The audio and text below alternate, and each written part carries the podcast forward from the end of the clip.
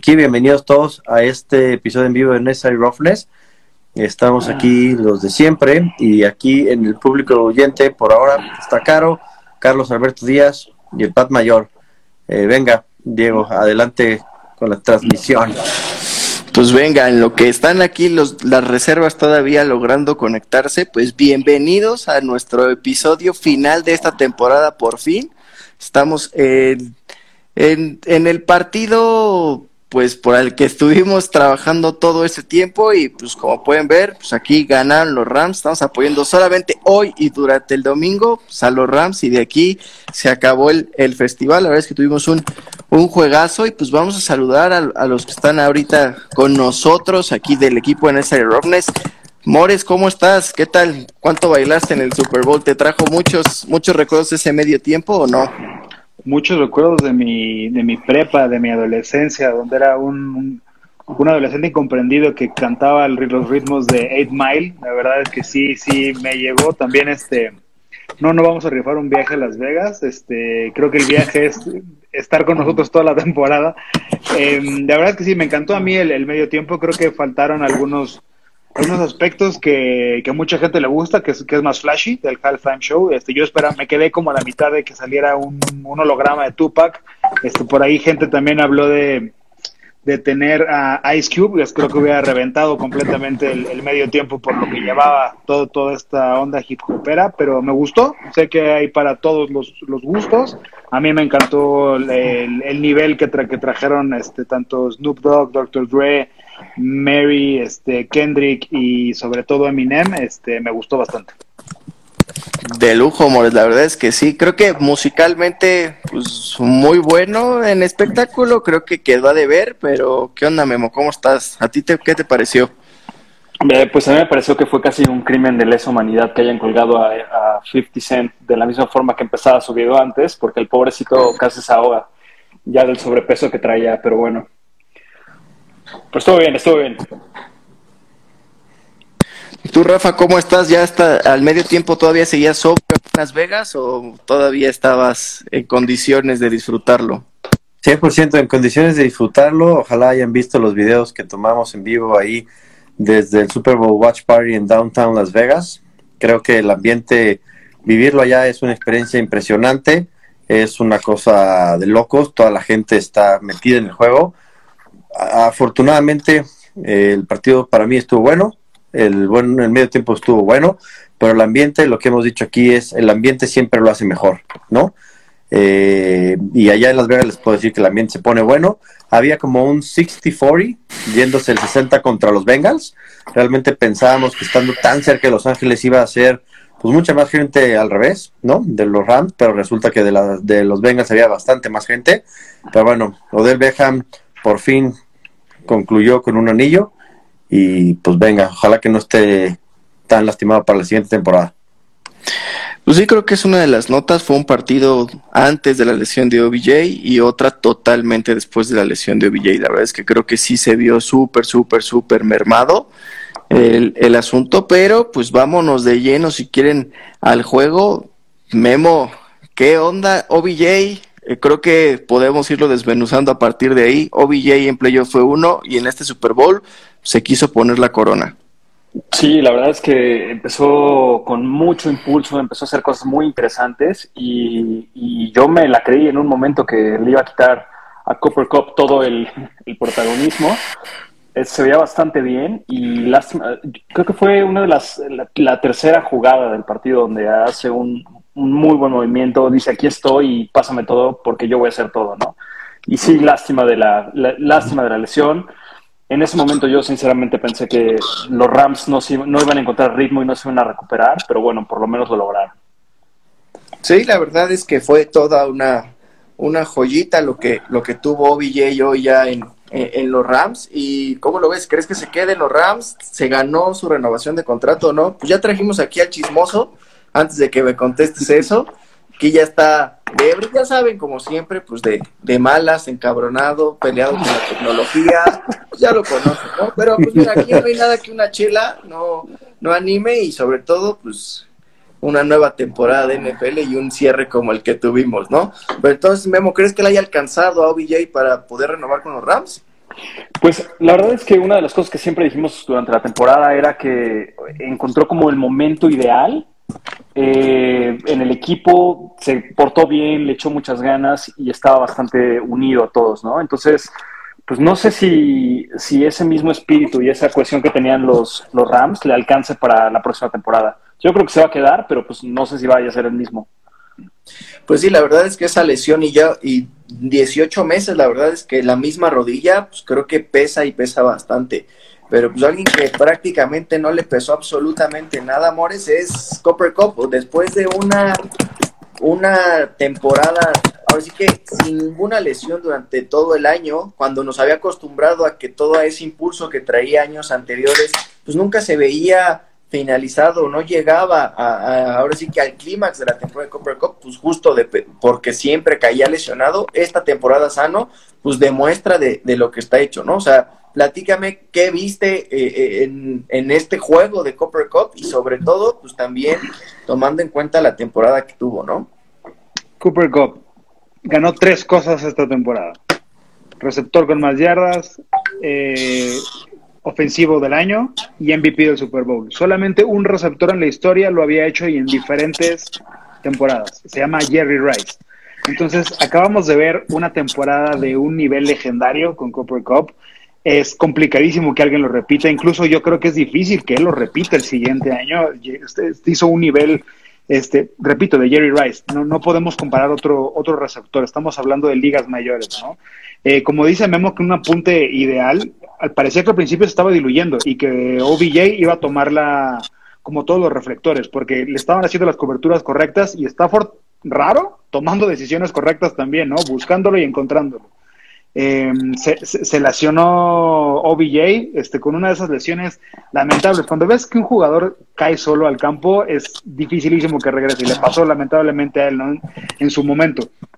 Pero por eso se ganó el MVP Cooper Cup, porque al final del día supo hacer las, este, las jugadas, se echó el equipo a los hombros, supo correr cuando tenía que correr, este, las manos segurísimas. Y la verdad es que Stafford pues, le puede agradecer a él y a Aaron Donald ese, ese anillo. Sí, sin duda, la verdad es que ese último drive es completamente de él y parecía que si no era con él, ningún otro con ningún otro jugador iban a conseguir yardas. Pero pues aquí tomando a la estrella del podcast de Necessary Roughness, uno de sus consentidos durante la temporada era Mati, ¿no? O sea, le tocó defenderlo. Digo, porque no le voy a preguntar de, no, de Donald, porque sabemos dónde va a acabar esa discusión. Entonces prefiero preguntarle un poquito de qué le pareció el Super Bowl de, de Matthew Stafford y sobre todo, después de que nos platique qué le pareció el Super Bowl de Stafford, si cree que la carrera al día de hoy de Matthew Stafford le va a alcanzar para estar en el Salón de la Fama o no. Eh, ¿Qué pasó? ¿Cómo están todos? No sé cómo estaría, pero por ahí. ¿Dónde está el Pat Mayor? ¿Por qué no está, güey? Está, porque solo podemos ir de 4 en 4. Nah, ya, ahorita, ahorita ya no me gusta la tecnología, solo la hace de pedo, pero bueno. Este, Mati, Mati, para mí dio un, un juego bastante bueno. Eh, por ahí, pues son las dos intercepciones, pero una es 100% culpa de Stuwowski o, ese tercer receptor que entró porque Obi Jr. se lastimó. Y la otra, básicamente lo utilizaron de patada de despeje, así es que pues creo que esos no son como factores. De ahí en fuera encontró a OBG antes de que se lastimara y lo estuvo haciendo bien. Lo, la parte en la que nos fallaron los Rams fue no lograron encontrar juego terrestre. Bueno, ninguno de los dos equipos, más los Rams. Pero bueno, ya que sabemos que Derrick es medio disperso, güey, la última pregunta era si crees que le alcance para entrar en el Salón de la Fama con la carrera que tiene hoy o no. Este, la neta, la neta no, no, pero si por ahí hay alguna pelea, prefiero que entre Matt Stafford a Rivers, la neta. Bueno, sí, la verdad es que pues la, la mayor aportación de Rivers va a ser su legado y vamos a ver cuántos de esos sí llegan a la, a la NFL. Pero Rafa, otro punto importante en los Rams, el cual había sido muy criticado tanto para bien como para mal, era pues McVay. O sea, y nosotros habíamos platicado de qué tanto iba a influir la experiencia que ya traía en el Super Bowl. ¿Cómo viste tú a McVay en el Super Bowl? Pues mira, no vi que los Rams hicieran eh, jugadas McVeigh style, en donde de repente sí dejan ir un partido brutalmente, pero sí creo que el partido no se lo deben a McVeigh, se lo deben a la defensiva de los Rams, a que los Bengals echaron ahí un poco, no sé si se confiaron un poco en, algún momento del partido, parecía que iban, vaya, el momentum, en el momento con esos, con esas dos intercepciones y demás, creo que se dejaron ir, se quedaron conectados un poco con Snoop Dogg y lo que se estaba fumando el güey antes de subirse al escenario eh, pero yo no le doy mucho mérito a McVeigh en este partido. La verdad es que creo que Cooper Cup, Matthew Stafford, el no look pass, Aaron Donald, creo que fueron muchas más decisiones que los jugadores hicieron en el campo, más que una selección de jugadas correcta, ¿no? Eh, finalmente podrá decir ahora McVeigh que tiene un anillo. Eh, sin duda creo que es un excelente entrenador y ya lo decíamos, era ahorita o nunca para los Rams. El año que viene tienen un problemón impresionante, no nada más con lesiones, sino con un cap space que aun cuando rebotó arriba de 200 millones después del COVID, creo que van a tener que hacer dos cosas. O asegurarse que pueden lograr que más Stafford y compañía se hagan cortes salariales como algunos equipos lo han hecho durante muchos años, o pues van a empezar a regalar equipos, a equipos contrarios, probablemente de su propia división, a aquellos jugadores que no les puedan pagar y ahí acabamos con los Rams en esta ocasión. Sí, la verdad es que va a ser una situación a monitorear durante todo el off-season, pero regresando al tema de McVeigh, creo que yo lo noté un poco necio con el tema de la carrera y, insistente, insistente, y, la verdad es que creo que les, les costó varias series ofensivas y que por ahí también quería platicarlo con Memo. O sea, Memo, ¿Qué pasó con el juego terrestre de los Rams? O sea, durante toda la etapa de McVay siempre ha sido muy importante en su tiempo con Todd Gurley y hoy con Cam Akers durante la temporada, aún sin Cam Akers, Darrell Henderson y Sonny Michel, la verdad es que dieron muy buena temporada por tierra y en el Super Bowl no lograron establecer eso. ¿Qué sucedió y qué tanto esto influyó en que la ofensiva de los Rams en momentos no pudiera concretar como se esperaría? Sí, yo creo, fíjate que ahí lo que no creo que tan, haya sido tanto el problema de la ofensiva de los Rams, sino la defensiva de los Bengals fue muy buena. Muy buena en muchos sentidos. La verdad le leyó bastante bien las jugadas, eh, estuvo muy atento y era un bloqueo ahí en la línea, ¿no? Entonces era impresionante, pero cuando empezó los primeros dos cuartos, nada más no podían avanzar y siempre había capturas atrás, ¿no? Entonces la defensiva de los Bengals se lució ahí.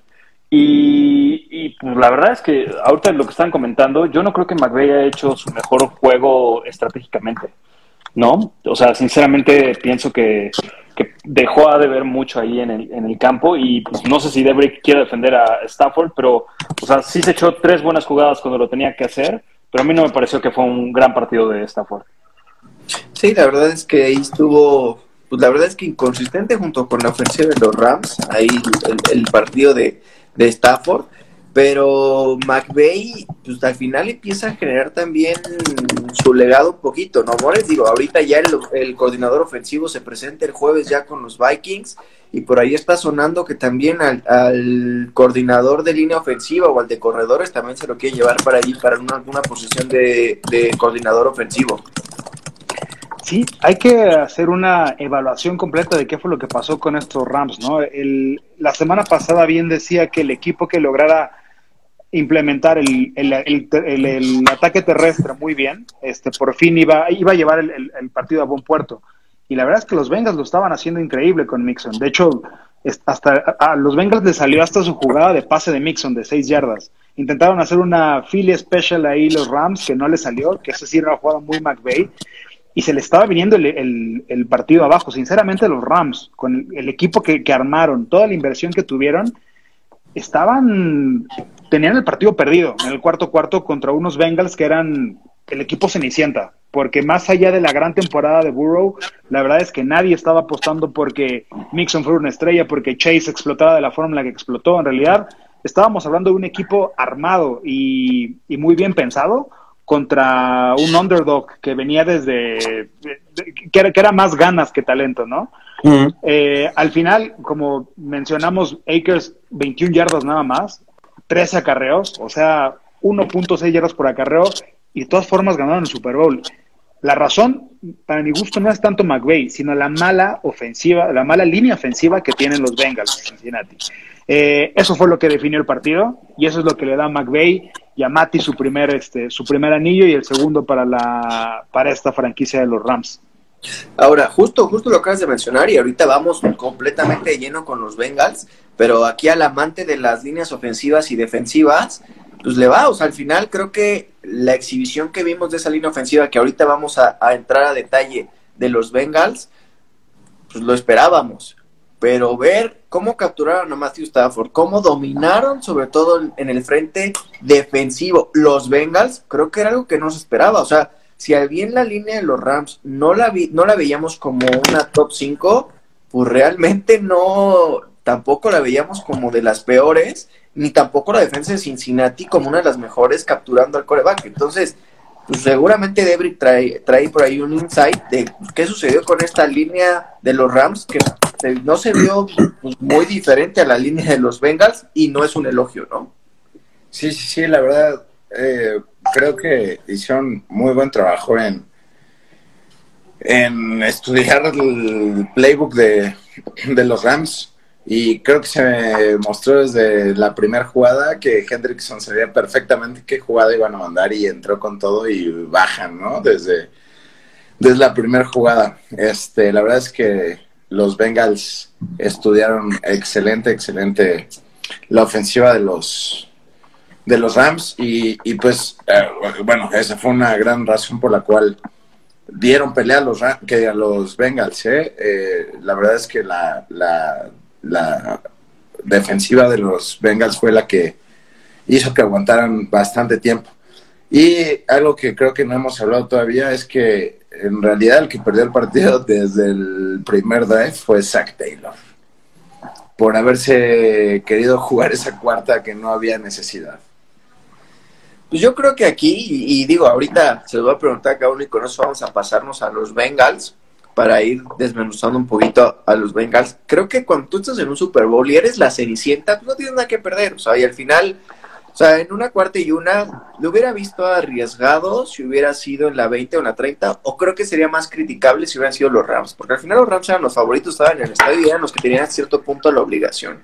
Los Bengals, pues así habían jugado toda la temporada, no tenían absolutamente nada que perder, y al final creo que si lo hubieran conseguido era un golpe sobre la mesa. Y aquí es donde quiero poner la polémica para el que quiera.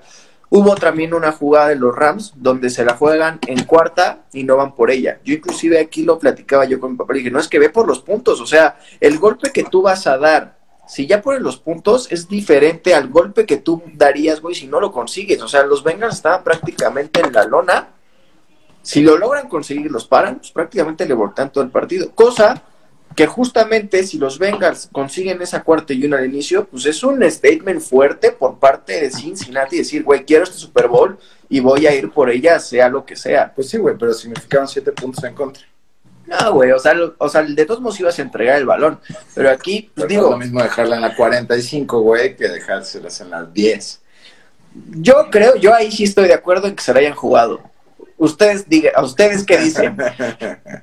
Puta, a mí, a mí me, la, el primer drive en el medio campo, a mí me pareció innecesario.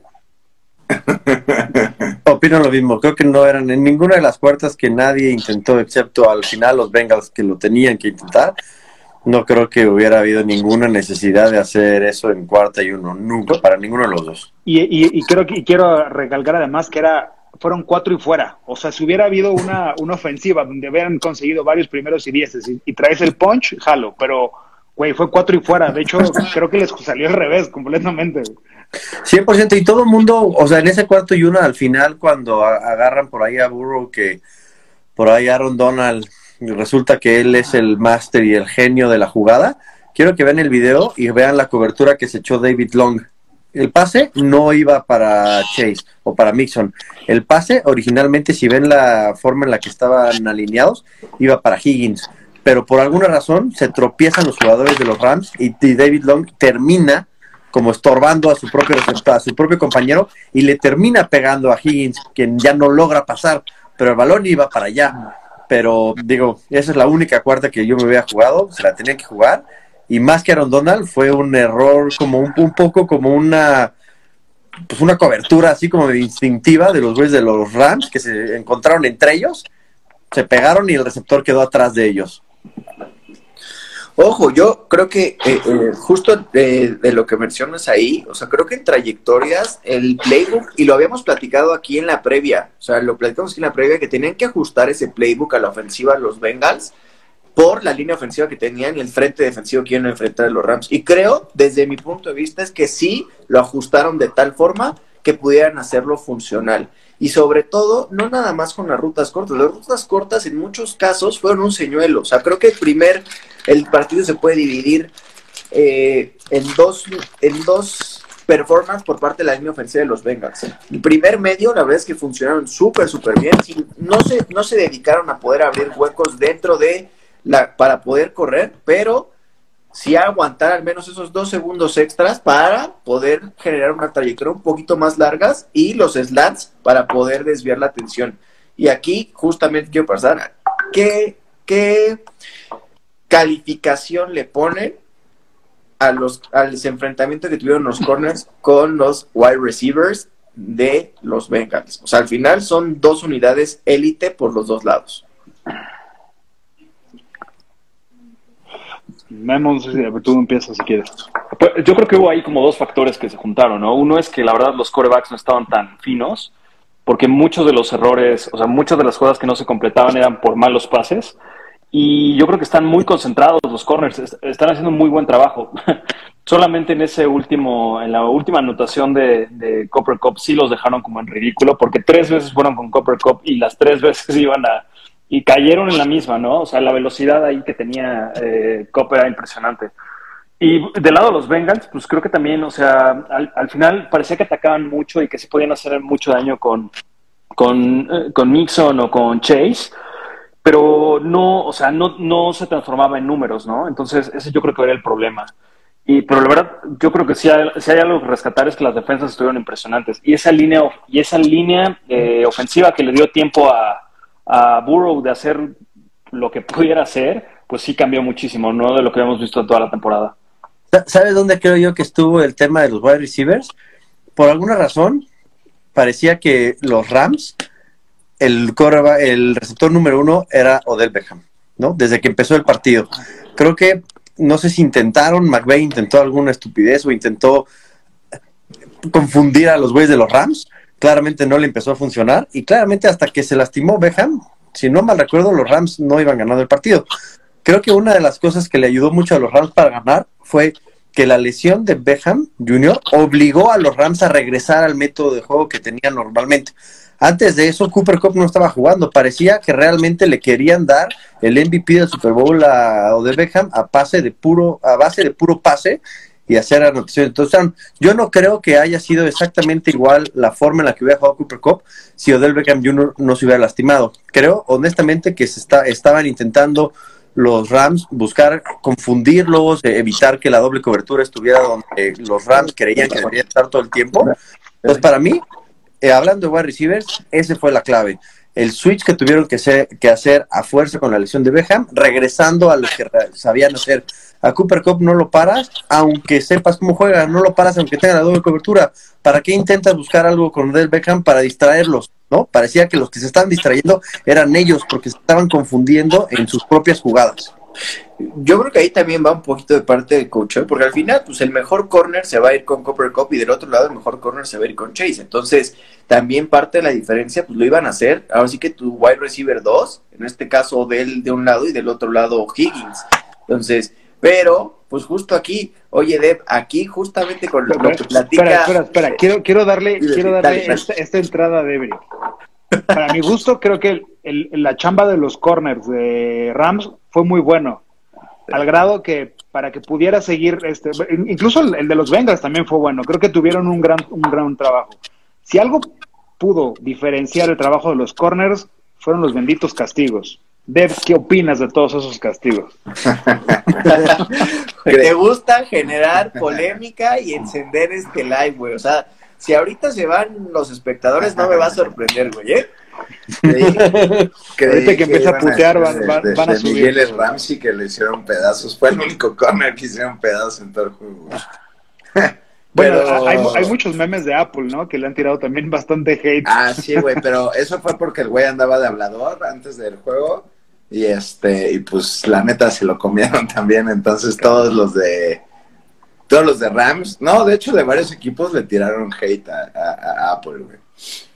Pero los castigos, la neta es que me encantó eh, las cebras en este juego, excepto en, o sea, tres jugadas así, las únicos que marcaron pañuelos. Una, ah, no, bueno, una que no le marcaron a Ramsey, que, bueno, no creo que alguien aquí diga que no fue una interferencia estuvo, Estuvo clarísima, güey.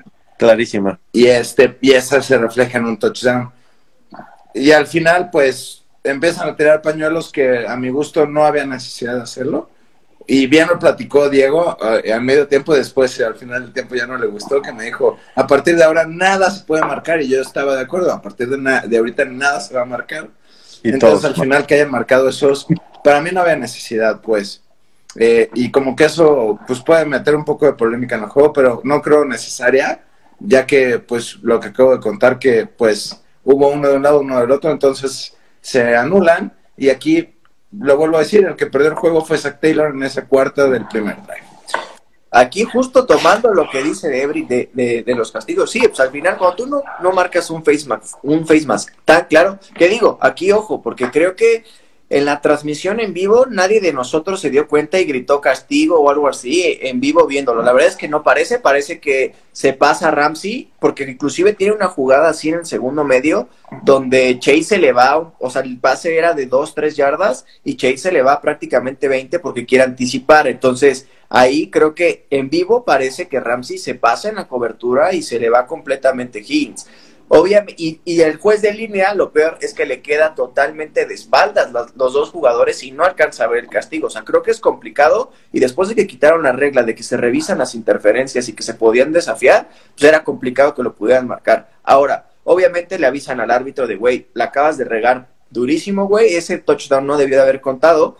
Y ahí es donde viene la siguiente ofensiva. Pero aquí puede ser que sea castigo, ¿no? Creo que el dudoso es ese con Copper Cup, que yo creo y tengo muchas ganas de volver a ver todo el Super Bowl, porque el castigo, el pañuelo no cae por la zona de Copper Cup, cae atrás y nunca pasa en una toma del receptor que va en otra cobertura, porque hasta donde yo entendí en vivo fue ese güey fue al que le hicieron el holding, porque al final a Cop sí le mandan el pase y el castigo cuando lo menciona el referee, pero el referee dice holding no pass interference. Y el pase sí iba para Cobb. O sea, en todo caso, el castigo era pass interference. Yo por eso creo que es al receptor que va atrás, que nunca pasa en una toma para decir si es, si es castigo o no.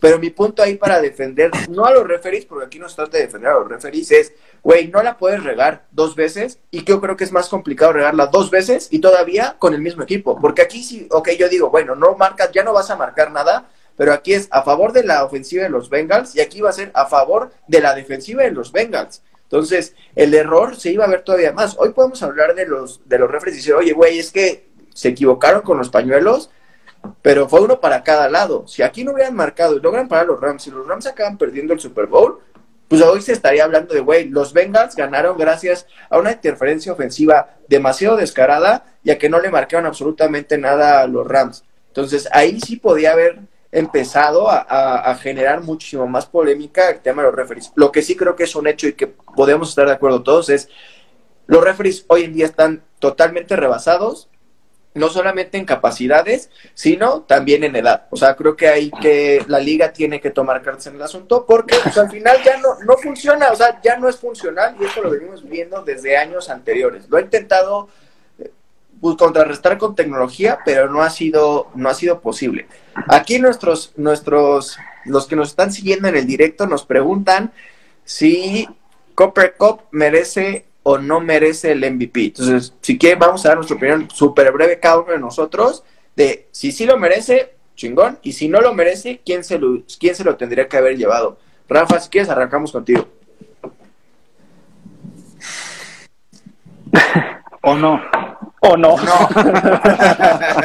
yo creo que no se merecía el MVP. Este, yo se lo hubiera dado a Aaron Donald. No mames, Vemos, sin entrar en polémica, porque eso lo vamos a aventar en un ratito, de por qué Donald y por qué no. ¿Se lo merecía Copper Cup o no? O si no, ¿quién? Sí, no, sí se lo merecía. La forma de quebrar caderas de ese güey se lo merecía. Debrick. ¿O no? Este. no, no. ah, sí, sí, sí. Ay, cabrón, esto sí fue una sorpresa, la verdad, pero Mores se merecía el MVP. Digo, güey, tú lo habías dicho desde antes y te vas a colgar esa medallita de aquí hasta el siguiente año, entonces creo que vas a decir que sí, pero a ver, dale. Eh, definitivamente se lo ganó. Fue el, jugador clave, el que lo definió. A pesar de que Stafford tuvo tres pases de anotación, también tiró dos intercepciones, lo cual le bajó todos los puntos que pudo haber tenido para poder entrar en, ese, en esa categoría. Si no hubieran ganado los Rams, definitivamente creo que se lo hubiera llevado Higgins por lo que hizo también. Estaba, creo que hubiera sido un receptor, alguno de los dos. García, Rica, García Rica, ¿tú qué crees? ¿Se lo ganó o no se lo ganó? Platícanos. Ya te dimos nuestras respuestas, ahora díganos tú por qué crees que sí o que no. El, el Pat Mayor dice que no, ¿eh? El Pat Mayor dice que no, ahí está comentando en vivo. Snoop Dogg, el MVP, dice Patricio. Sobre todo por su por lo que hizo Pre al, Pero, subirse al escenario. ¿No, se lo dabas a, Eminem y su, y su rodilla? Sí, en honor a Colin Kaepernick. Y que justo por ahí también era un tema que... pero ya sabemos que Amores aquí siempre está saliendo del, del script, pero sí, claro que vamos a platicar de lo que pasó con Eminem. Pero sí, regresando al, tema de Copper Copy, que justo ahí me dio la pauta Amores para, para lo siguiente, que fue el partido de T. Higgins. la verdad es que antes, de acabar con esa parte, ahí está el comentario de García Rica. Que no se lo merecía, que, también era para Donald. Era para Aaron Donald. Y ahorita vamos a entrar en esa polémica y la voy a abrir, y la voy a abrir un poquito más adelante, pero justo tomando el comentario de Mores de, de T. Higgins, la verdad es que en el previo, cuando nosotros dijimos quién creíamos que iba a ganar Super Bowl y el MVP, yo puse a Higgins, por lo mismo que sucedió. Al final creí que Ramsey iba a ir sobre Chase todo el tiempo, que los Bengals iban a venir de atrás y iban a tener que estar lanzando. Y Higgins es para mí un wide receiver uno en cualquier otro equipo donde no estuviera Chase. O sea, la verdad es que el talento es innegable y dio un juegazo. La verdad es que yo estaba esperanzado a que empataran los Bengals, se nos fuéramos a overtime para que pudiera estar más cerrada esa disputa del MVP, porque creo que el que haya acabado en tiempo regular, pues sacó de la jugada totalmente a todos los posibles candidatos que hubiera por parte de los Bengals. Que digo, ya platicamos ahorita un poquito de los receptores, pero quiero que preguntarles qué les pareció el partido de Joe Burrow en su primer Super Bowl shot. Bueno, de primero de T. Higgins, a mí, bueno, al menos quiero que quede claro una cosa. Podemos hablar de un 1 o 2 en, o, hasta 3 en Cincinnati, pero el que corre las rutas de wide receiver 1 es T. Higgins. Llamar Chase lo que tiene gran ventaja es que si se logra escapar, nadie lo va a tener. Y en eso es mejor que T. Higgins. Pero T. Higgins, bueno, al menos a mi parecer, es el mejor receptor que hay en Cincinnati y hay híjole, podría decir en un top 10 de la NFL. Eh, fuera de eso, eh, hay dos, tres cosas, actitudes que no mostraron de Burrow antes del juego, pero creo que sí mantuvo un nivel. Además, con la rapidez que le llegaban en un Super Bowl, eh, mantuvo un nivel perfecto para un Super Bowl. básicamente, Debrick pidió el shot de Burrow para criticar su traje y ya no criticó el traje. Está bien, digo, al final pues, esto también se trata de dar espectáculo y pues también que se rían un poquito nuestros, los que nos están acompañando en el en vivo. Pero por eso es un poquito más serios, Memo. Joe Burrow, alguien que pues al final fue de menos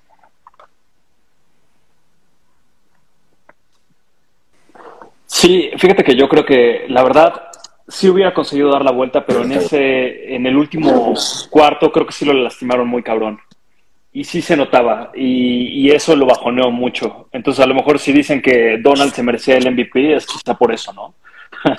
Porque sí sacó a de, esa jugada. Yo creo que ya el, dolor no le permitía jugar bien, no se podía parar bien con, la rodilla y sí se notaba en la cara de desesperación que tenía. Entonces también hay que decir que no fue su mejor juego. O sea, la línea le dio más tiempo de lo que él estaba acostumbrado pero él no dio los mejores pases eh, a los que nos tenía acostumbrados más por aire, ¿no? Entonces yo creo que fue un buen, una buena iniciación en el Super Bowl y lástima ese último drive que se quedó corto y, que lo pescó Donald. Sí, digo, hoy ya lo anunciaron que, que fue un esguince, no requiere operación, pero creo que es algo a resaltar eh, la actitud que tuvo, ¿no, Rafa? O sea, no se iba a salir del partido ni aunque estuviera en media pierna. Pues no debería, ¿no? Eh, mentalmente no lo iba a hacer. Eh, ¿Cuánto tiempo esperó para hacer eso? Jamás creímos que fuera a llegar. Esta fue una pues menos que Stafford, güey, sí, ¿eh? Sí, pero no lo sé. O sea, finalmente, cuando estás ahí, tienes que pensar que puede ser la última vez que lo vayas a hacer, ¿no? Porque la historia nos dice que es muy probable. Aunque yo opino por ahí igual lo mismo por ahí que Dani Rojas, la mamá de la fan número uno y más chiquita fan de Nessa Roughness y bonita, aunque el papá está medio feo, pero medio, opino lo mismo. Borrow, creo que lo único feo de Borrow durante el domingo fue el asqueroso saco, ese traje que parecía como tigre bengala. Eso fue lo único que creo que hizo feo, pero se echó un juegazo, mostró mucho músculo, mostró bastante madurez unos días antes pensábamos que se le estaba empezando a botar la canica al güey, este, pero pues toma decisiones acertadas. No lo vimos haciendo una majomciña por ahí. La del final estuvo a un metro de poderla agarrar el, el, perdón, el receptor. Este, y yo sí, sí creo que debería de haber tenido un mejor resultado. Creo que Burrow y compañía, eh, especialmente la línea defensiva de los Rams, de los Bengals, perdió mucho tiempo intentando frenar a los Rams al final, ¿no? Si ya ves que te van a anotar y estás en la 3 y te van a anotar, creo que en el partido hasta ese momento sí, sí habían parado a los Bengals, pero probablemente les hubiera convenido más dejar que los Rams anotaran y en vez de tener 30, perdón, un minuto, haber tenido dos minutos para hacer un comeback y tener más tiempo, que, que Burrow estuviera con más calma, pero no sé qué hubiera sido mejor para él, si intentar, o para los Ram, para los Bengals, intentar detenerlos o meter a tu coreback novato con un minuto a intentar ganar un Super Bowl contra un equipo donde tienes a Aaron Donald enfrente. Pero, pero, fíjate, ahí, no es novato. Ah, espera, pero la bronca de todo esto, Rafa, es que, o sea, si la línea se abre tan rápido y sabes que eres tan vulnerable, con una rodilla mala, güey, se expuso muchísimo en las últimas jugadas. Y entonces yo creo que aunque ya esté muy concentrado y lo, lo hubiera querido hacer muy bien, pues el terror de saber que no te puedes mover y que viene Aaron Donald por ti está cabrón, güey. Sí, y, miren, yo creo que con lo que hablábamos hace ratito de Aaron Donald MVP es, ¿cuántos, ¿cuántas capturas tuvo Aaron Donald en el partido? Dos. Dos. Una fue el último drive y sí, fue, fue, vamos a decir decisiva porque era cuarta, pero estamos hablando de una línea ofensiva que no es elite con un Burrow lesionado. Entonces, es como el güey que llegó al trabajo final a sacar un 100 por todo lo demás que hizo el equipo. Porque si algo hizo Cincinnati fue llevar el partido de la forma correcta. Utilizando a Mixon, este, utilizando, bueno, incluso hasta jalando ahí este, a, a los corners para hacer trampa. Hicieron todo lo que tenían que hacer, como esa cenicienta, como ese equipo underdog para ganar el partido y estuvieron así de lograrlo. Es porque de verdad los Rams de, de, Los Ángeles le invirtieron tanto y al final del día pues hizo la jugada grande Donald que de ahí sí yo no entiendo por qué Mixon no se aventó por el balón o sea era media yarda papá y estás con el en cuarta con, con eso por el contrario el único que creo que de Rams que sí demostró el nivel de ganar de, de ganar un Super Bowl fue Cop y por eso coincido con Luis Gallegos que estaba ahí arriba que es MVP clarito el de el de Cop o sea yo no se lo daba a nadie más pues vámonos si quieres justamente con la discusión. Estoy de acuerdo totalmente con tu argumento y digo, aquí vamos seguramente con dos que van a defender un poquito a Donald, pero al final Copper Cup, eh, en la misma transmisión, dijeron, no, es que Donald fue el que cerró el partido, sin Donald no hubieran ganado eh, los Rams el Super Bowl, por eso merece el MVP. Perdóname, pero pues el que puso en esa posición para, para que Donald pueda llegar a poner su nombre al trabajo final, pues fue Copper Cup, porque al momento de tener que parar a los Bengals, pues no lo sabe, por algo llevaban la ventaja también ahí. Que digo, ahí está la polémica de, la interferencia ofensiva y lo que tú quieras. Pero al final Donald no apareció hasta la última jugada a poner las cereza en el pastel, eso sí, o sea, eso hay que reconocérselo. Pero la verdad es que si el argumento para, o sea, para que Donald fuera el MVP es, sin Donald no hubieran ganado los Rams, perdóname, pero los Rams iban ganando con, sin la captura de Donald.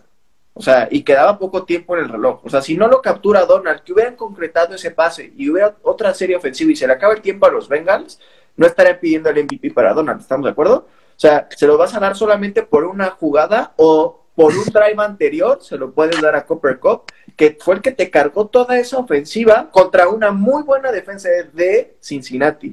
A ojo, porque ahí sabíamos que la defensa de Cincinnati es buena y sabíamos que la, línea de ofensiva de Cincinnati era una basura.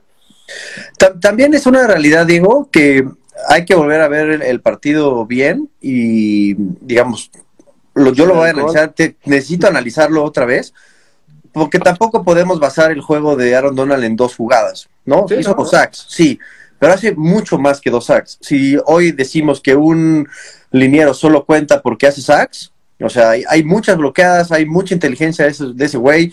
Yo sí lo vi en el equipo dirigiendo de la mejor manera, no haciendo los sacks, pero sí dirigiendo a la línea este, de los Rams de una manera ordenada, adecuada, agarrándolos. O sea, cuando pasaban ahí los comentarios de estos güeyes yéndose ya a la chingada después de las dos intercepciones que les metieron, quién estaba en la banca siendo el capitán, quién estaba en la banca no dejando seguir. O sea, eh, ahí estaba Aaron Donald. Aaron Donald no es un güey que hizo dos capturas. Es un güey que además de que hizo dos capturas, cargó al equipo, lo jaló, lo regresó del momentum negativo este, y hizo que pudieran ganar el Super Bowl. Oye, además agarró el último drive. Sí, está bien. Si no hubiera ganado, si no hubiera agarrado el último drive, aún así yo le hubiera dado el MVP a, a Donald. Ahora resulta que le vamos a dar el MVP a una persona por una jugada. Pues no, hay que darle por todo un partido, aunque eso no sea lo normal en la NFL. ¿Cuál fue el último defensivo que se ganó un, MVP en Super Bowl? Von Miller. Y justo por ahí va, por ahí, Yo volví a ver el, resumen del juego de ese campeonato de los, Broncos. Tuvo cuatro sacks, dos balones sueltos recuperados, güey.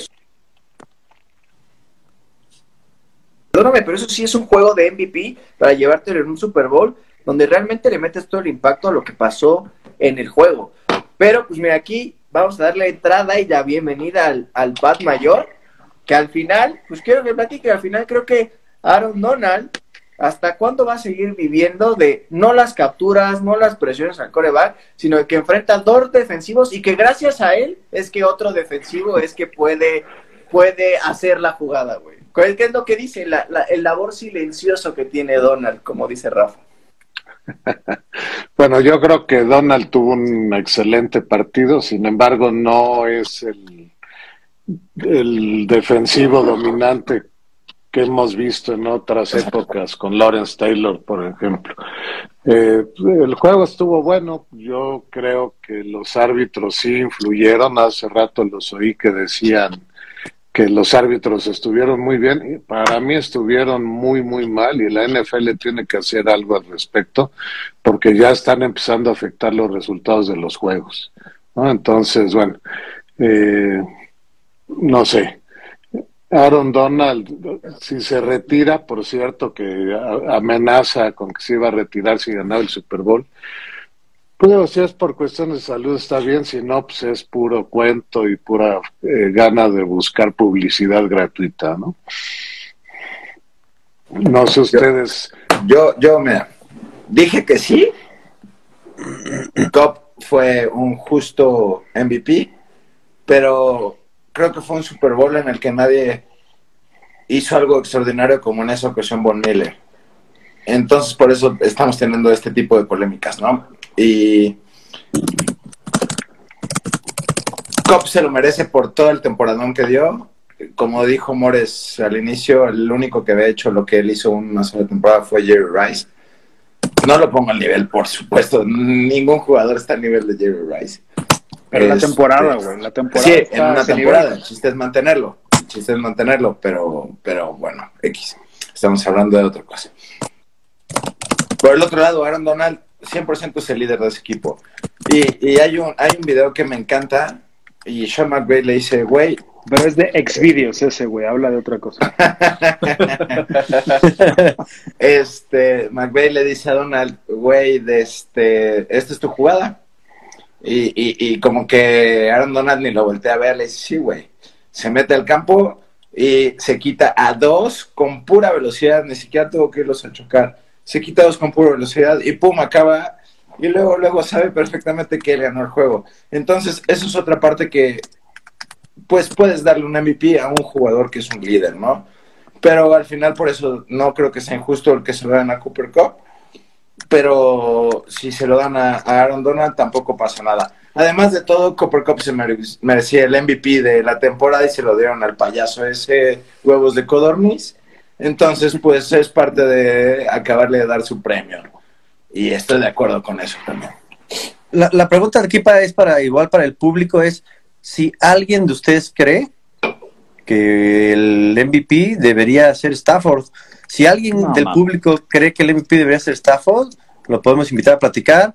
O si alguien quiere subir con nosotros al, live y quiere pues, decirnos por qué considera quién debería ser este el MVP, si, o si estuvo bien quién fuera, adelante nos avisa y ahorita nos, aseguramos que suba aquí a nosotros, los saludamos y que le platique a todos los que estamos aquí unidos por qué. Me pensé que ibas a decir que si alguien pensaba que Stafford era MVP, que se saliera de live. por dos.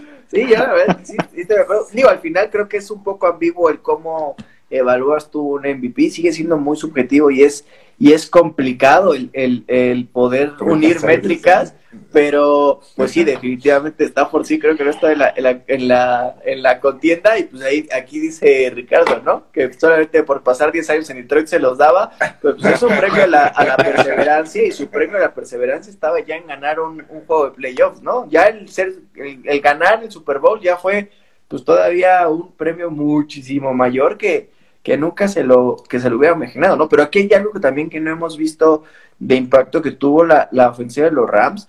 La ofensiva de los Rams llegó ya sin Tyler Higby, que si bien también en el juego aéreo influye, era esa válvula de escape que dejó de tener con Copper Cup durante muchos años, porque durante la temporada se cayó K-Makers, se cayó eh, Robert Woods, entonces, y aún así siguió recayendo y Copper Cup siguió destacando en ese equipo. Para el Super Bowl se cae Tyler Higby y ni siquiera entra Blanton, que era el, ala cerrada que había pues, hecho todas las tareas de Higby en, el, en la final de conferencia, no. Eh, agarraron al otro novato, ahorita se me fue el nombre del ala cerrada, pero al final no, no, esa ala cerrada no lo vas a incorporar al plan de juego que tú tuviste durante todo el año y a medio y a dos cuartos se te cae OBJ, o sea, al final en esa ofensiva solamente quedó sustentada en el juego terrestre, que no funcionó durante todo el partido, y en Copper Cup. Entonces, si platicábamos hace un rato que Chase y Copper Cup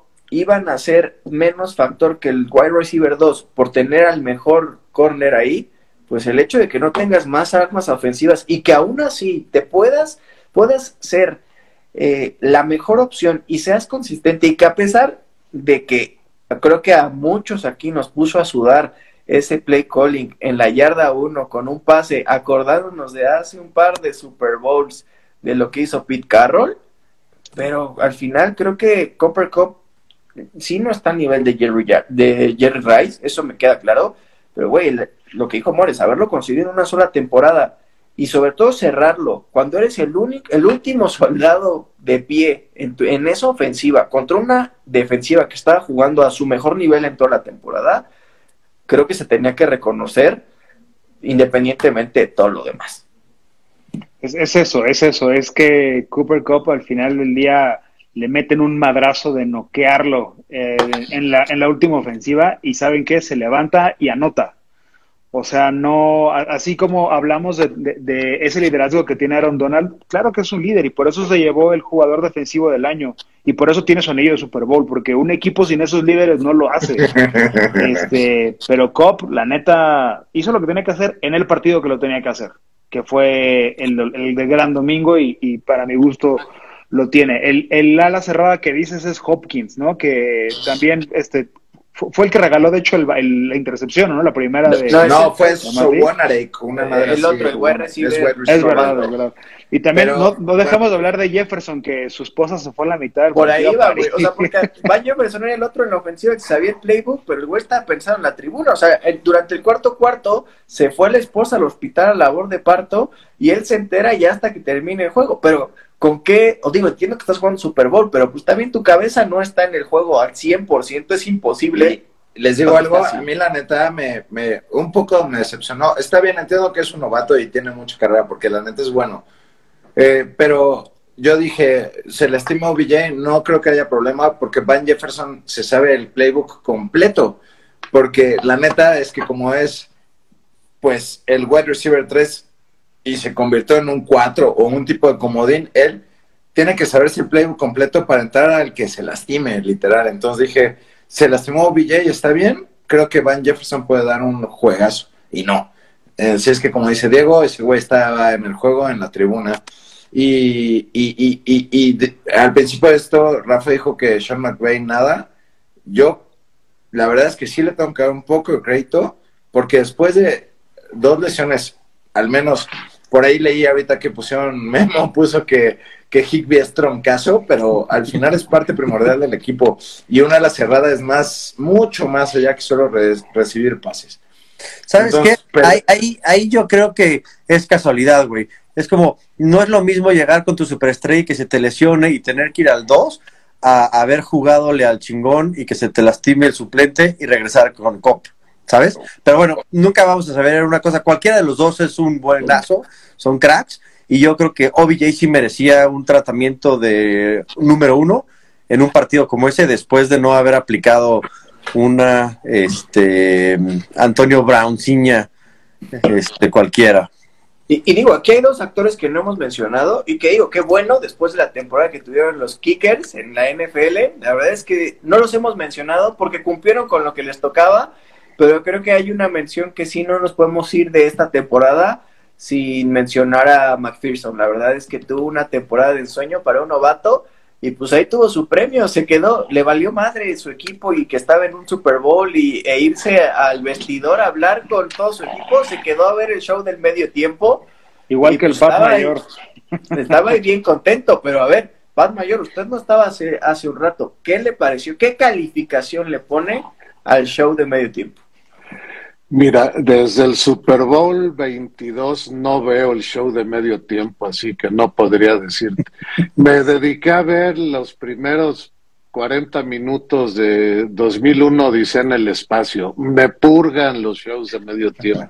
Le, le, quitan continuidad a mi juego. A mí me gusta fútbol, lo demás para mí sobra. Sé que para ustedes no y admiran muchos esos artistas, pero a mí me purga, incluso cuando salió Paul McCartney. Y digo, vamos a meternos aquí un, poquito en polémica, pues digo, al final en ese Rodney no le tenemos miedo y nos, nos encanta meternos en eso.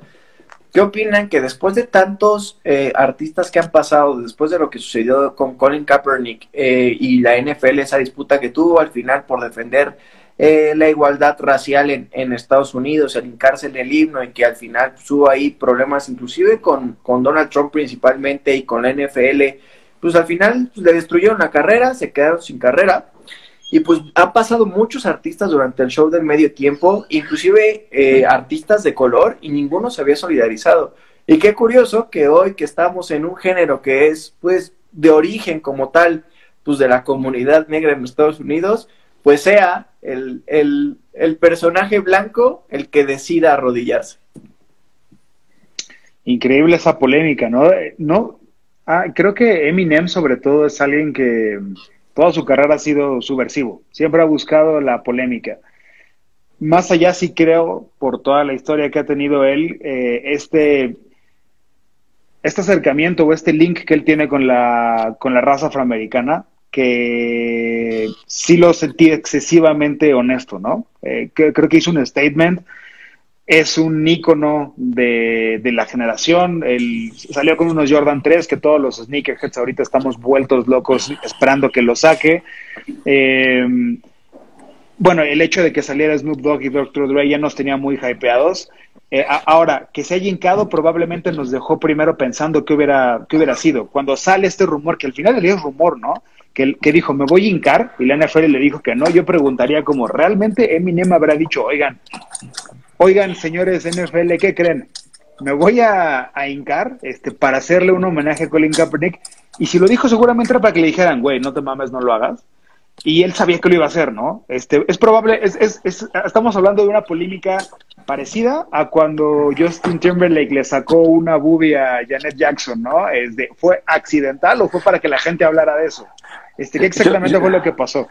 ¿Era para visualizar a la gente negra? que le sacara como la boobie y... por, ahí dice también este, García que, que también Doctor Dre le mentó la madre a los policías y que como es blanco no conoce el miedo. No, pero, ¿sabes? No, lo que te voy a decir de esto eh, específicamente era como, también hay, hay muchos chismes y dicen que una de las cosas que tampoco se entendió bien es que justamente en ese momento eh, era cuando estaban como rindiendo tributo a Tupac. Entonces también el gesto fue como, como un gesto de constricción y de luto, ¿no? Pero pues cada quien lo interpretó como, como quiso. Y la NFL salió a decir como, güey, pues si, si estás invitando a un artista que sabes que es controversial, no vas a decirle que no haga cosas. No, güey, pero sí, sí había perdón. Había prohibido. A, a, a, Snoop Dogg le prohibieron fumar mota en el escenario, güey. Y, también hizo, fumó. O, sea, ese güey no le puedes prohibir eso, güey. Se muere, güey. Güey, pues, que te digo. Tiene que respirar algo, güey. Sí, no, pobrecito, güey. Oye, Memo, ¿qué opinas de que hayan tenido en engorda 50 cent durante un par de meses? Que ya sea one dólar, ¿no? $1, $1, $1, $1, $1, no, no, qué mala y eh, pobrecito 50 Cent. Parecía piñata en lugar de, de rapero aquí, mamé, güey.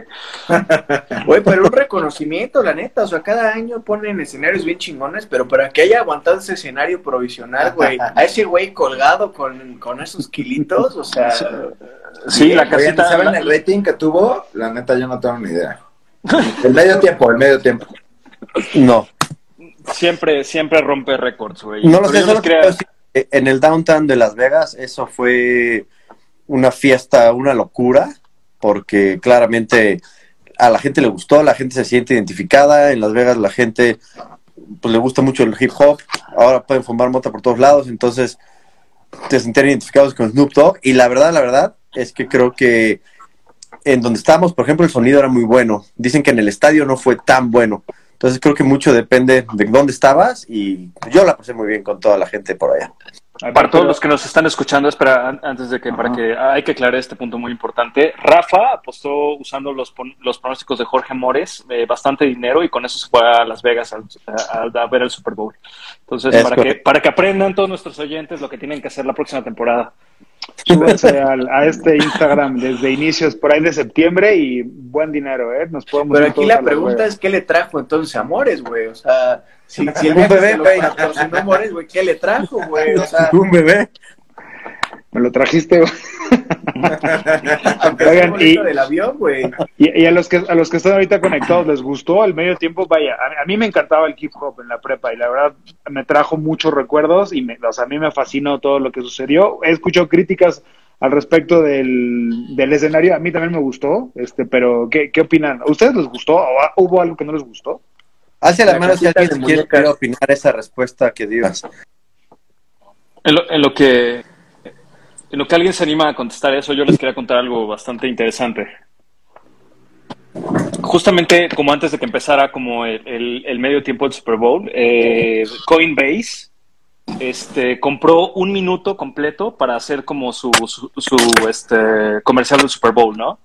y lo que puso en la pantalla durante un minuto fue como una de estas cosas como de los ajá, de los DVDs cuando iban chocando así cambiaban de color y veías así como para que no se congelara la pantalla pues pusieron un QR de, de cómo se llama de, de, para que entraran a la página. Pero los muy vieron si, si la página iba a resistir el tráfico que tenía ese comercial no entonces, a los 10 segundos de que la gente se empieza a meter por curiosidad, truena la página y no sirve para nada toda esa activación. O sea, ahí se van 14 millones de dólares en un minuto.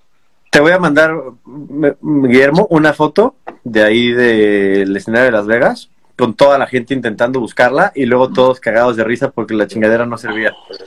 Qué lo que es lo que es no planear. Y yo coincido también con, con García Rica, que sí, putas, si hubiera metido a Tupac me hubiera encantado, pero si hubiera salido Snoop Dogg con la banda MS, yo creo que Los Ángeles se incendia en ese momento, güey. Güey, ¿qué esperan para, para incluirnos en, en todo, en el, el mercado mexicano, güey? Es su mercado, güey. Ya nos quitaron ya el juego en, en, su momento se llevaron el de los Chiefs contra los Rams, güey. Ya el año pasado nos dejaron sin juego aquí en, en, de la NFL aquí en México, güey. Tenía la oportunidad de llevar a la MS, güey, y reventar aquí el, rating. Sí, ahí, Caro, eh, Caro dice que faltó show y música. El año pasado lo tuvo con J. Lo y Shakira. Creo que la banda Messi le hubiera puesto unos, unos trajes flashes así, toda la banda echándose acá el, este, la maldición con Snoop Dogg, no mames, justo, revienta a la comunidad latina de Los Ángeles, de California. pero me encanta que ni siquiera te acuerdas de, de, de Weekend, que fue el del año pasado, güey. Estuvo tan ah, X el pinche show, güey, que te fuiste a dos años atrás. Creo que incluso The Weekend pagó por estar ahí, ¿no? Seguro, güey. Eso fue lo que le alcanzó, güey. Eh, el otro día alguien me estaba contando que no les pagan. Es ajá, no les pagan por estar en medio tiempo, güey. Yo no lo sabía y la neta me parece algo pues al final chido. Digo, en mi vida he escuchado Weekend, seguro sí, sí he escuchado Marola, pero no sé quién es.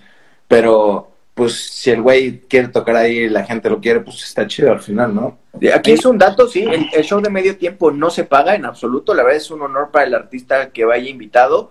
Y aquí es justo la polémica, porque aquí alguien puso que faltó show creo que musicalmente fue de los mejores de los últimos tiempos, sobre todo por la, o sea, por la mezcla de generaciones que puedes generar, pero en show sí creo que faltó, pero aquí en el tema del show lo que pasa es que prácticamente creo que lo tienen que costear los artistas, güey. Entonces, por ejemplo, Katy Perry pagó una millonada pues, por el show que dio también y por todo lo que llevó, güey. Entonces, pues me era un tiburón de foamy, güey. Por aquí, es algo chido, güey. Es que algo que dice, que dice, está diciendo Pato en su, en el comentario, los mejores fueron los de Eminem, perdón, el de Michael Jackson y el de Prince. El de, el de Michael Jackson fue el mejor porque fue el primero que hizo show. O sea, ese güey, ese güey fue el que pensó fuera de la caja y reventó lo que significaba hacer el medio tiempo. Y creo que nadie, o sea, nadie puede igualar a alguien que piensa fuera. O sea, todo lo demás es copia y, y después vienen gustos musicales. Hay mucha gente que le encantó el de Lady Gaga, a mí se me hizo chafón. A, mucha gente le mamó el de Katy Perry y sí, fueron fomis. A mucha gente le gustó el de Prince por la calidad de música que pusieron. A, mí me gustó este por la música. Pero creo que en show es imposible que alguien supere el de Michael Jackson. Estoy de acuerdo con Morris, 100%. A ver, ¿qué nos dice? Ahí nos dicen también, por ejemplo, que se tranquilice, tranquilice Diego. Coachella ya es fiesta de la que buena, estoy de acuerdo que hay cosas que ponen en NFL como los fuegos artificiales, con las figuras que estaban, podían hacer una locura. Sí, en el punto de las fuerzas artificiales deberían de haber, haber podido hacer alguien más. Sí, eso, eso, eso, es muy, muy americano, ¿no? Pero además era de día, güey, ¿no? Era de día en un estado cerrado. Entonces estaba como complicado poder hacerlo. No, sabes, e, es lo, es como el checklist de cuando empieza el Super Bowl, güey. Es como eh, cantar el, el, himno gringo como con todo el, vibrato a más no poder y que se escuche así y todo el mundo llore, que pase un veterano en la cámara, que pasen los aviones, los fuegos artificiales. Siempre es como el checklist de que tienen los gringos, ¿no? Eh, yo creo que es, eh, es el momento más gringo del universo, pero, pero sí es, es bastante cool verlo. Es bastante cool. No sé, una vez me tocó ir a un, bueno, fui a, a ver un bowl ahí en, en San Diego este, con una bandera del tamaño del estadio, así de señoras, te pones a cantar casi casi el himno tú, güey, aunque no te lo sepas, dices, güey, sí, sí, sí, le meten mucha producción a esa parte y sí siento también, sí, sí siento que les falta algo flashy, sobre todo teniendo el bling bling de, de hip hop, lo pudieron aprovechar perfecto y sí siento que ahí, ahí les quedó corto. Por ejemplo, el Pat Mayor se emocionó con el volado y todo. Dijo, wow, qué increíble. Qué bueno que mencionas el volado. Digo, ¿Quién es ese bizcocho? Porque aquí al niño Debrick no le podemos prestar la tecnología, güey, porque con sus pinches dedotes de salchicha, güey, pues no sabe mover el teléfono lo sacó del directo, güey. Entonces, aquí no fue error de la red, no fue error de Instagram ni de la página de Rovnis, fueron los dedos idiotas de Debrick. Pero bueno, qué bueno que mencionas lo del volado. De los últimos. Aguanta, aguanta, porque, güey CG15, no sé quién es. Caro, ha hecho varias cosas. Es caro, es caro. ¿eh? Es caro, es caro, es caro. ¿Es caro? Sí. Sí. Ah, ok, ok. Está muy, está muy encabronada por nuestros comentarios. Deberíamos sacar a Mores y ponerla a ella para que exprese sus pensamientos. Pero, pero, Caro, no creo que Dr. Dre pueda ganar más dinero después de todo el que tiene. O sea, vendió una este. compañía en 3 billones de dólares. Sí, a, a este punto, miren, miren, aquí viene a opinar. Ahora, ahora pueden entender por qué Mores no dice groserías, lo están cuidando y lo tienen ahí custodiado de que no puede decir malas palabras en el directo. Es por eso. Es, es, un poco como el ¿cómo se llama? El asistente que tiene McVeigh para que no se meta para campo. Claro, lo pida de que no diga estupideces. lo que sí es este, exacto, creo que cuando hablas de la calidad de los eh, artistas que tenían este Halftime Show, estás hablando de gente que no necesita dinero y no necesita exposure. De hecho, ellos ya no hacen prácticamente este, shows en vivo. Doctor Dre, ¿hace cuánto que no salía en un show en vivo? No lo necesita, producen. Pero creo que el, impacto que sí puede generar en, para el hip hop de vuelta fue increíble, ¿no? Coincido que el de Who fue asqueroso, el de The Weeknd fue asqueroso. Este, creo que el de Bruno Mars, a mí me gustó mucho Bruno Mars y me pareció muy aburrido su, su medio tiempo también. Eh, pero siempre. El Red Hot fue horrible también. El Red Hot de Chili Peppers también fue, fue muy aburridón. El de, el de Madonna por ahí, eh, algo tal vez pudiera llegar a tener. Eh, creo que depende mucho de los gustos musicales que puedan llegar. Yo siempre lo veo, porque a diferencia del Pat Mayor, a mí me gusta saber eh, qué, van a poner. Y nunca falta el, el metalero que dice, hubiera puesto Metallica. Y cuando ponen a alguien de ese, alguien alguien habla de hubieran puesto a Shakira, hubieran puesto a Justin Timberlake, o yo qué sé. Siempre para gustos hay un chingo, ¿no? Oye, yo quiero hacer un comentario rapidísimo a García Rica. No te puedes poner como Dev, güey. Eso es para profesionales. Porque, por... Memo, no lo conoces, güey. O sea, es que ¿Ah, es el problema, güey. digo, para García Rica es rebaño, para los cuates, entonces... Ah, es el reba. Es reba, entonces, o sea, Memo, o sea, a lo mejor no creo que se ponga como Dead, se pone peor o a lo mejor más rápido, güey, pero sí. Yo, yo lo invitaría, yo lo invitaría a que escuche nuestros primeros episodios de esta temporada, güey, donde Dev, este, todo para bajar como el, los nervios y todo, le entraba durísimo al, al mezcalito. cuando más hablaba como, como el peje, cuando empezaba eh, era porque le estaba, le estaba llegando la mezcalina hasta arriba, güey. bueno, justo por eso yo ya le alejé las chelas, güey. O sea, antes de que empiece el directo Y, y, un poco para. Más, para... más lejos, güey, para que aunque eso se tenga que parar y circule la sangre, güey. Si no, ya sabemos qué sucede, güey. Un poco ah, para cerrar el tema del medio tiempo y regresarnos al, al tema del Super Bowl, es. Voy a poner una pregunta aquí entre nosotros y para el público. ¿Ustedes creen que el medio tiempo del Super Bowl afectó a, más a los Rams o a los Bengals? Híjole, dura esa pregunta, ¿eh? Porque tenemos, bueno, algún caso muy extremo como aquel Super Bowl eh, Pats eh, Atlanta. No sé, Memo, si quieras hablar al respecto. ¿Me vas a dar permiso, güey? ¿Qué, opinas? ¿Tú, crees que el, ¿tú crees que el, sí, pero show de medio tiempo le puede afectar un minuto porque los Pats ya no están aquí desde hace un chingo, güey, o sea...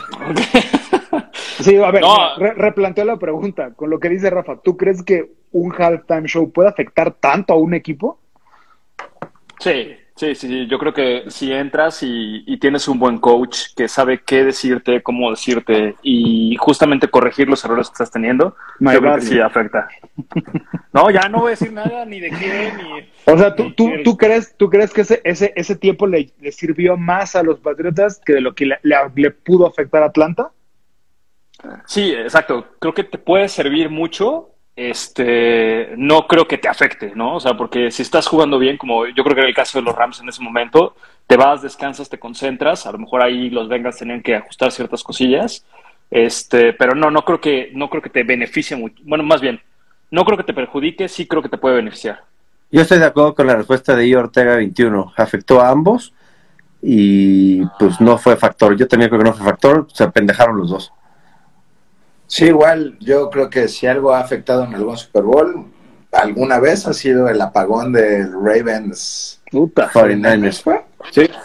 Sí. Eh, o sea, porque ahí estaban agarrando power los Niners y de repente pues, se fue el power en el estadio, ¿no? Pero de ahí en fuera, pues para mí no debe ser factor porque además saben perfectamente que van a tener un medio tiempo largo, ¿no?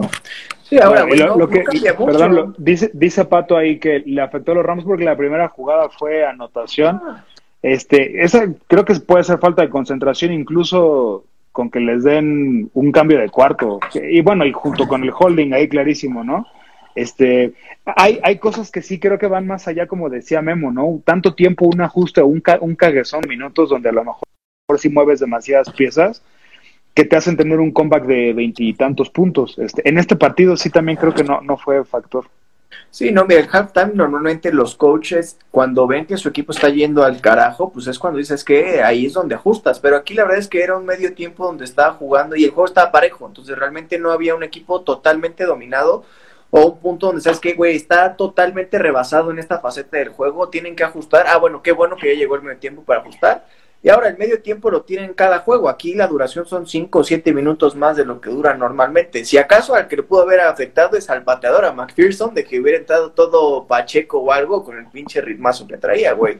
Pero fuera de eso, la neta es que pues, creo que no, o sea, para nadie le, le, afectó. Y primero vamos a agarrar lo que dijo Memo de, del volado, porque hay una estadística de los últimos oh, nueve Super Bowls. El que pierde el volado ha ganado los últimos ocho, güey. O sea, los ocho de los últimos nueve lo han ganado el que pierde el volado. Yo la neta estaba muy encabronado cuando soltó la, la, la extenista suelta el volado y dije, no mames, ¿por qué perdieron los Rams, güey? No, pero ya que vi la, la estadística dije, no, no, bueno, está bien, todos mis respetos, güey, gracias.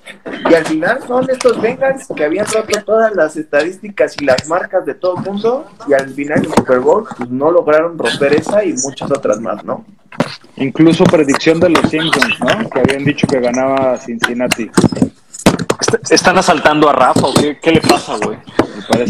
Se, metió al barrita, güey. Pues ya ves que ahora no había ladrado, ya, lo, ya entró a atacar. Ah, ya. mientras no se haya metido al baño con el celular, está bien, güey. Ah, no, güey. Le estoy cambiando la pila porque ya se le estaba cambiando Se fue a dar un pase a los Snoop Dogg, güey. Sí, exacto, güey. Se fue a ahí. Aquí no pasa nada, Rafa. Aquí no te lo prohibimos, güey. No, no, todo bien, todo bien. Pues solamente cuando queda grabado y te bajan de Spotify, pero no pasa nada. no estamos en Spotify, Instagram. No, no, ahorita, no, no, no, por eso digo que ahorita no, pero. Bien, bien, bien.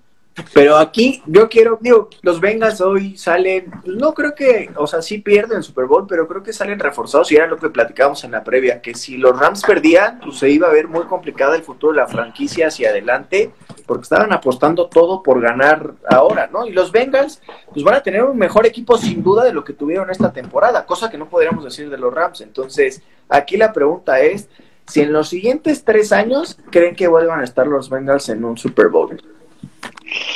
Sí, yo creo que sí, lo van a ganar el siguiente año.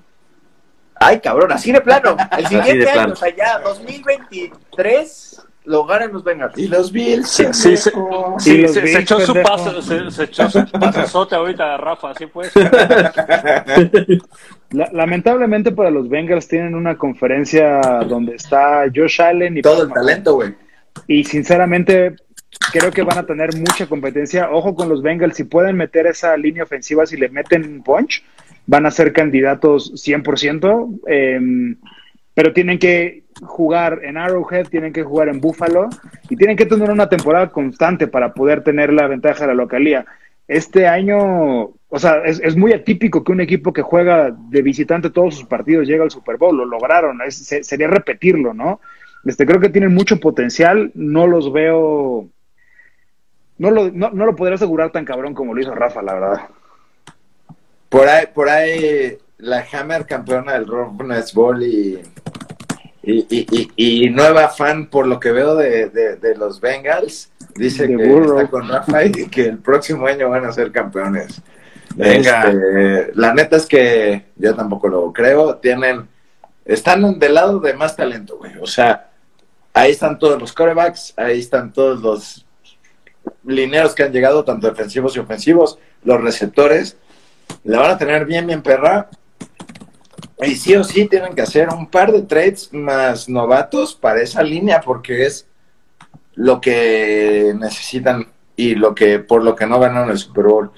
Eh, entonces, eh, el, el, GM de ese equipo tiene un buen de trabajo esta, este off-season. ¿Tú, Memo? Si llegan o no llegan los siguientes tres años, güey. Yo creo que no. Yo creo que la verdad es que eh, esta temporada sí estaba bastante emocionado con, con, los Bengals.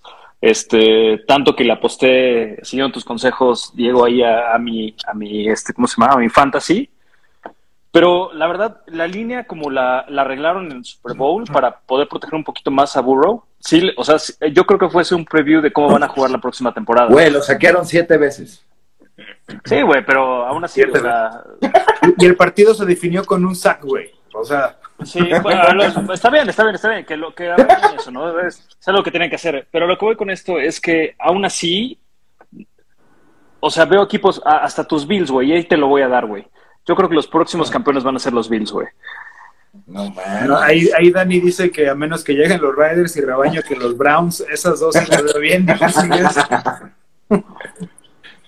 Sí, la, verdad es que yo a los, a los Bengals eh, los veo quedándose en la orilla, tienen un equipazo y creo que van a aprovechar los contratos de novatos que tienen en, en la mayor parte de sus playmakers. la verdad es que sus playmakers tienen contrato de novato y esta es la época en la que tienes que ganar, o sea, y le tienes que apostar fuerte, pero creo que todo el talento de la NFL está totalmente recargado ya en la americana, o sea, envejeció muy feo la, la, la o sea, del otro lado la nacional y inclusive si suena que Aaron Rodgers se viene a Denver, pues todavía le sumas todavía más de este lado, ¿no? En la americana. Entonces veo muy complicado que puedan repetir. O sea, hay mucho talento de este lado. Y que inclusive también creo que está en una de las divisiones más complicadas también de la americana. O sea, por ejemplo, los Titans, pues, poca competencia tuvieron este año y creo que van a seguir con poca competencia. Y de este lado, pues Baltimore quedó a deber, pero pues sigue teniendo un equipazo. Los Browns, yo la verdad es que los descarté totalmente con Baker Mayfield, con Baker Mayfield. Tienen talento, pero como dice eh, Richie, pues la neta, es, este era el año de los Browns, nada más que la historia de los Browns se la robaron totalmente los Bengals. Y está en una conversación también con los Steelers, que nunca los puedes descartar independientemente de todo lo demás. Entonces, no solamente es dar el escalón a poder llegar, primero tienen que llegar a playoffs, o sea, la división no es sencilla y, va a dejar de serlo como lo, fue este año. O sea, obviamente yo creo que van a tener más competencia y va a ser más complicado en su propia división el próximo año de lo que tuvieron en esta. Y pues todo el talento que hay en, en, las otras divisiones de la americana, la verdad es que está muy, muy, muy, muy brutal para que puedan volver a llegar. Y yo estoy con Memo. También veo, no, no sé si campeones, pero sí veo a los Bills en el Super Bowl. No quiero ilusionar a Debrick, pero creo que, y, y por lo mismo, o sea, porque al final la generación que traen los Bills ahorita, por el mismo cap space, no le van a quedar unos dos o tres años adicionales para que puedan llegar. O sea, es ahora o nunca. O sea, ya le pagaron a Allen, tienen un equipo con mucho talento que si eventualmente se tardan más años en poder llegar, se va a acabar. Y que justo por ahí va yo la segunda y que son dos preguntas muy simples para cada uno de nosotros. Una, la que nos preguntó ahorita Ricardo, ¿a dónde se va Aaron Rodgers? Y la otra es, ¿quién es para ustedes su gallo para el próximo año ser campeón del Super Bowl? Arrancamos contigo, Memo. Este, pues creo que se va a Denver, ¿no? Es lo que los rumores dicen, que se va a Denver Aaron Rodgers. Y, y el próximo año, híjole, pues yo de los equipos a los más fuertes que vi, obviamente fueron los Bills. Y los Titans también, a mí me laten para eh, esos dos, son los candidatos. A mí me gustaría que llegaran. Eso, chingano. Seguimos con ahí, con, con Tannehill. Con Tannehill. Muy bien, Memo, muy bien. A ver, Debrick, ¿tú quién es tu gallo para el siguiente año y dónde acaba Aaron Rodgers la siguiente temporada? Eh, ese, ese, ese brother, el homeless, acaba en los Green Bay Packers. No se va a ningún lado porque es un joto, además de todo. Y a quién veo en el Super Bowl. Chale, me voy a ir con mis Bills. Pues sí, como no es tu cuenta, güey, que me suspenden a mí, no pasa absolutamente ah, nada. Ah, para decir Joto suspenden, perdón. Pero está bien. Morris, ¿tú quién vas, güey? Este, yo creo que Rogers se va a quedar en Green Bay, va a ser otra vez una novela de toda la off-season y va a acabar en Green Bay. Eh, yo había escuchado el rumor de que él se moría por jugar en San Francisco, pero ya apostaron allá por Trey Lance y eso no va a suceder. Entonces va a coquetear con Denver, va a coquetear con probablemente hasta Pittsburgh, va a acabar en Green Bay. Otro que escuché que podía llegar a Pittsburgh era Russell, no sé si se haga, si se va Russell también para allá, estamos hablando de más talento en americana y más complicada se pone esa, esa repetición de Bengals, ¿no? Y para el siguiente en la siguiente temporada quiénes son mis gallos. En, la americana, pues yo también creo que es momento de ver a, a los Bills en, el Super Bowl, pero no descartaría Kansas City, este, sobre todo porque creo que la experiencia que agarraron en la defensa esta temporada, entonces yo más bien voy a ir por, por los jefes de Kansas City. Y en la nacional, pues me creo que puede sorprender cualquiera, ¿no? Puede es el año de los boys. No voy a decir eso, no lo voy a decir. no lo voy a decir porque incluso creo que la próxima temporada una sorpresa que puede llegar y no me agrada es la de las Águilas de Filadelfia. Creo que tienen el potencial de tener una gran temporada y por ahí sorprender. No, el Pat Mayor dice que los Admirals, güey. los Admirals. No, son los Commanders. Los Commanders. Los Commanders. ¿Tú, Rafa? Estás en mute, güey. No, se está haciendo, güey. No, no quiere decir nada, güey. Estaba pensando en mi respuesta un poco mejor, güey. Yo, yo también creo que no se va a ir a ningún lado. Pinche novela. Ese güey es capaz de decir que los patriotas. Este, pero si sale, si sale de eh, respeto, respeto. yo creo que va a terminar probablemente. Puta, no lo sé. Creo que una opción podría ser los delfines. Escuché por ahí que podría estar cercano a los delfines. Super Bowl? No, no, este güey está pedo. Y a los Titanes. Y por, su, y por supuesto que en el Super Bowl. llevarme las chelas más lejos, güey. Creo que no estaba bien la distancia todavía de las chelas. Y en el Super Bowl voy a ser un poco más valiente que Mores. Voy a, yo creo que, yo creo que llegan los Pats de este lado. Y por el otro lado, también creo. El mayor dijo algo más interesante. Con razón. Y, yo creo que también llegan los Cowboys. el Super Bowl va a ser Cowboys Pats. No, ok, ok. Pero estás en mute y que justo lo acaba de decir Debre, que el Pat Mayor aquí puso que el Super Bowl va a ser los Chiefs contra los Cowboys y le brillan los ojitos un poquito amores.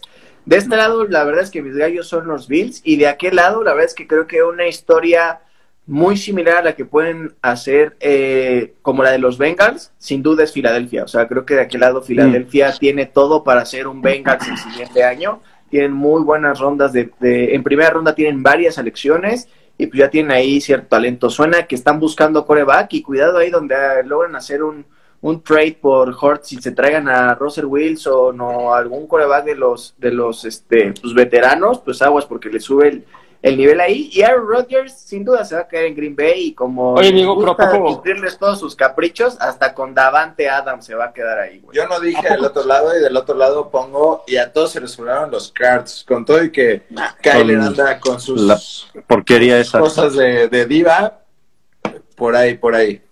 Este güey no va a seguir en los cards. Oye, digo, pero ¿a poco tú ves al, en serio a Filadelfia sin, sin Jalen Hurts? Güey, pues mira, la verdad es que se hablaba todo, todavía esta off-season, se habló antes de que iniciara la temporada que Hortz no, lo, no confiaban realmente en él, güey. O sea, inclusive había rumores de que a ver si Minshew no le quitaba la titularidad. O sea, no les ha encantado el estilo de juego de, de, de Filadelfia con Jalen Hurts, sobre todo por las armas que ya tuvo este año. O sea, antes decían, es que no tenemos wide receivers. Este año con Devonta Smith, con Dallas Goddard, con todo lo que tenían, con una buena línea ofensiva pues no ha logrado dar el ancho, la verdad, ahí Filadelfia. Y pues a lo mejor van a explorar ahí opciones. Y creo que esta es una de las de las generaciones en agencia libre que puede permitirte darte un, un, cambio. O sea, creo que es de las pocas temporadas donde tantos corebacks de talento y ya probados, experimentados, están sin contrato o por renovar contrato. Entonces, es ahora o nunca. O sea, inclusive ahí los Commanders también, también han sonado los mismos Niners ahí teniendo a Garópolo y a Trey Lance, que es su futuro, pues no, no, no estaban totalmente seguros de irse ahí. Miami con Tua también quiere explorar opciones, o sea, al final el mercado de los corebacks está súper, súper abierto. Y mira, Filadelfia con todas esas rondas de, o sea, de primera, con una buena línea ofensiva, con una buena defensiva también, con los wide receivers que puede, de los que puede hacerse, y, y Filadelfia es de los que puede pagar ese precio por un coreback elite de los que esté disponible, güey. ¿Y a quién se van a llevar a Tampa? ¿A Tampa? Jamie Winston otra vez, güey. James Winston, yo también creo que James Winston se va a Tampa, güey. no, yo espero que lo recontraten los Santos, güey. ¿Con qué, güey? Digo, y esto es para Ricardo. Para hacer un tremendo papelón en sus partidos. Richie le va a los Santos, entonces que nos diga quién, qué cree que va a pasar con, su franquicia, güey, porque los Santos son el peor equipo en, cuestión de cap space y ni para Winston creo que les alcance.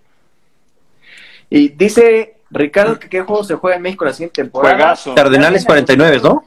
Niners Cards. Niners Cardinals, exacto. Niners Cards. Eso suena, al menos. Confirmado. John Sutcliffe, a.k.a.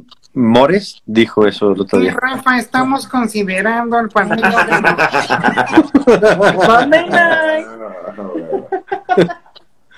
Oigan, creo que nuestro, pro- nuestro productor ejecutivo, el Pat Mayor, este, ya nos está pidiendo que, que evacuemos.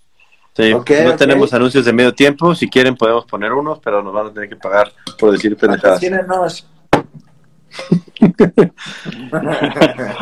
Venga, Pues, pues bien, gracias a todos los que están es- unidos, los que están aquí. Les daremos las estadísticas al rato, pero mil gracias, estuvo súper cool. Gracias por participar. Y pues venga, ¿no? Vamos a despedirnos un ratillo. Pues arrancamos contigo, Memo, vámonos. Pues yo soy Guillermo Ponce, gracias por escucharnos esta temporada. Este, y, y después de ese valiente comentario de Rafa acerca de los Pats campeones del Super Bowl, yo le voy a decir que lo quiero, que lo apoyo y que también desde el closet yo apoyo a los Pats, ¿no? Venga, bueno, después pues de que Rafa Memo de acaba Pina. de, de- de- de confesar que no, que sigue en el closet, pues dale, Rafa. Venga, pues yo soy Rafa de Pina y espero que efectivamente ganen los Pats, que vayan al Super Bowl, que sigamos teniendo más seguidores, que nos escuchen y que seamos un referente para ustedes, para sus fantasies o para simplemente venir y echar desmadre con nosotros. Debrick, vámonos. Yo ahora sí me voy a echar una despedida un poco larga. Estuvo, la neta, bien chido. Memo dijo una estadística que creo que menos del 5% de los podcasts que se empiezan se acaban. Cuando menos ya llevamos una temporada, estuvo bien chido y gracias a todos ustedes por, pues, por estar todos los martes y a todos los que nos escuchan los miércoles, ¿no? Eh, gracias al Dani por su regalo del Super Bowl, estuvo bien chido. Eh, y por ahí a, a Manu, a Benja, a todos los que nos escucharon, güey, neta, bien, bien, bien chido, porque bastantes nos mandaron también cuando fue lo del Spotify que sus podcasts favoritos siempre salieron en ese Awareness, todo. La neta está bien chido y, y está padre que nos escuchen y que nos digan si les gusta o no les gusta, si yo les cago, a mí me encanta cagarles, entonces está poca madre. Y, y- y, pues, que vamos a seguir con esto y, y- y a toda madre. Venga, Mores. Yo soy Jorge Mores y igual les agradecemos eh, que nos hayan acompañado toda esta primera temporada. Vamos a pimpearla la- para la segunda. Eh, definitivamente, Reba, vamos a avisar la siguiente para que puedan preparar todos el pisto. Lamentamos la, la nula comunicación, pero nuestro community manager andaba empedando en Vegas, entonces no subió las cosas a tiempo. Y se anda tapando el güey. Este, pues claro, vamos a hacer más live. De aquí a lo que empieza la temporada, viene el draft, vienen chismes de off-season. Entonces no se despeguen de, del Instagram y nos vemos en septiembre otra vez los cuatro para que nos vuelvan a escuchar. Y chinga tu madre, Jerry Jones. Venga, la verdad es que agradecerles a todos que estén aquí en el live sobre todo que nos estén aguantando semana a semana. Síganos mandando todos sus comentarios. Al final esto es para ustedes y por ustedes. O sea, se trata de que lo disfruten y también se la pasen bien chingón. Pues aquí nada más prometemos contarle un poquito más las chelas a David para que pueda acabar todas las transmisiones. Y pues esto fue la temporada 2020, más bien 2021-2022 por parte de Necessary Roughness. El Pat Mayor manda Vámonos. a El Pat. Mayor, pues ya la vez que ya se fue a dormir. Él se duerme temprano. No se No, puede no. despedir. Allá anda, allá anda. Al mayor por todo. Con este cerramos. Esto fue Necessary Roughness.